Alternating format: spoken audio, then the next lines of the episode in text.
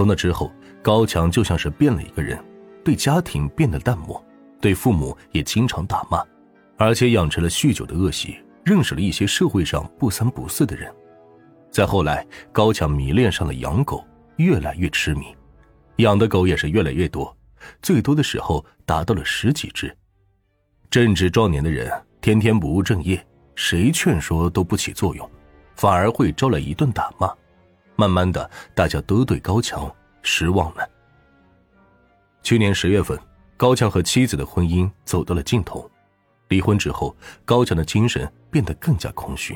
每天大部分时间都和狗在一起，带着六岁的儿子到处遛狗，对狗的依赖越来越明显。时间长了，村里人都把他看成了另类的怪人。嫌疑人王胜瑞也是一个老实本分的人，他在二零零三年高中毕业之后就一直在金锣火腿厂公司上班，企业效益不错，他每个月都会有两三千块钱的稳定收入。由于对待工作认真，有责任心。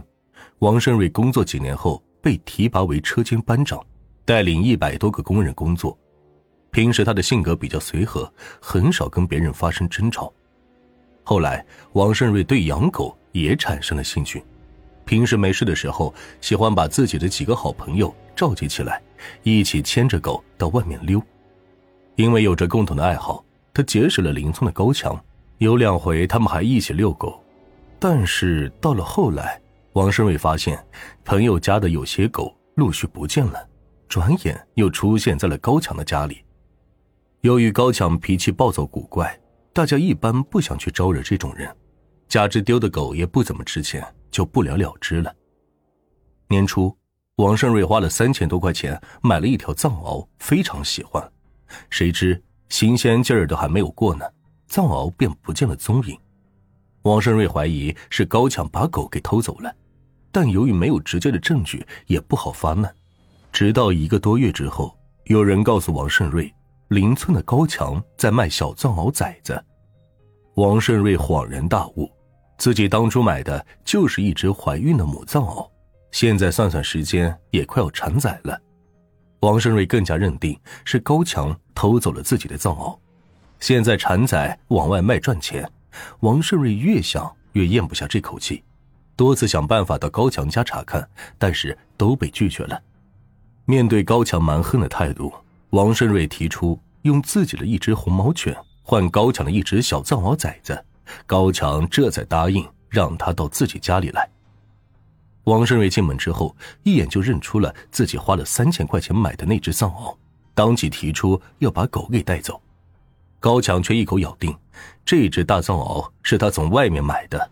如果王胜瑞想牵走，那么必须给他三千块钱。王胜瑞质问他：“这狗是从哪里买的？”高强便开始支支吾吾。当天，王胜瑞强行把狗给牵走了。从这之后，高强就赖上了王胜瑞，一直追着他要钱。王胜瑞白天要去上班，高强就威胁他的妻子。王胜瑞妻子怀有身孕，受不得惊吓。王胜瑞为此非常生气，觉得对方欺人太甚。三月中旬的一天，高强打电话说要到王胜瑞家里谈谈。王胜瑞听罢，觉得这是一个好机会，便产生了杀人的念头。这天中午，高强领着儿子来到了王顺瑞家里，王顺瑞准备了点酒菜招待他们父子。起初，他对高强好言相劝，说藏獒本来就是自己的。让高强不要再纠缠自己和家人了，高强马上就变了脸色。不一会儿，两人都有了醉意，谈话变成了激烈的争吵。王顺瑞见高强的儿子有些害怕，便顺手给了孩子两元钱，让他出去买点东西吃。孩子一走，两人的争吵马上升级。高强的蛮横无理和带有挑衅的言语，让王胜瑞彻底失去了理智。他举起事先准备好的斧头，直接砸向了高强的头部，直到其毫无反应，才停下手来。两个小时之后，高强儿子从外面玩耍回来，问王胜瑞他爸爸哪里去了。王胜瑞说早就走了。孩子不信，非要到屋里头去看。王胜瑞阻拦不及，孩子来到屋里，看到了父亲倒在地上的一幕。王胜瑞干脆一不做二不休，拿起一根绳子。残忍的将六岁的孩子也给勒死了。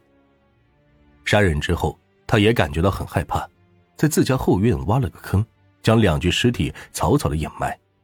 等到情绪稳定一些，他想着人都杀了，不如再搞点钱，就跑到高强家中偷走了电动车等物品。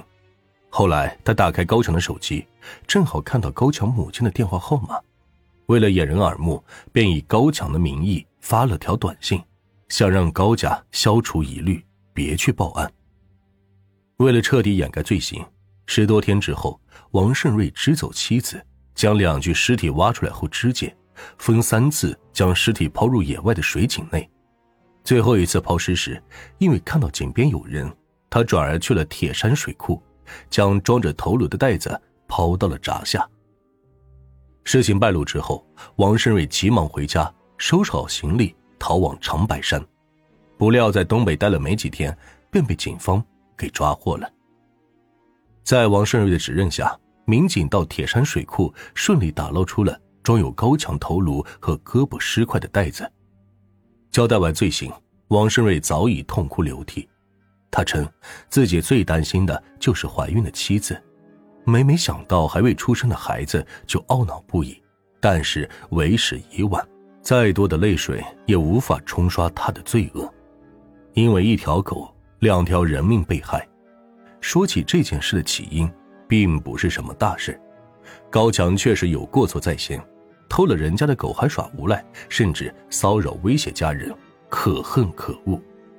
王胜瑞是占理的，但他并没有采取正确的方式来处理，而是触犯了法律，成了罪犯。气势出了，后果却是不能承受之重。在我们的日常生活中。随处可见各种矛盾纠纷。常言道：“退一步，海阔天空。”不是说要容忍坏人作恶，而是在头脑发热的刹那，要多想想自己的家人。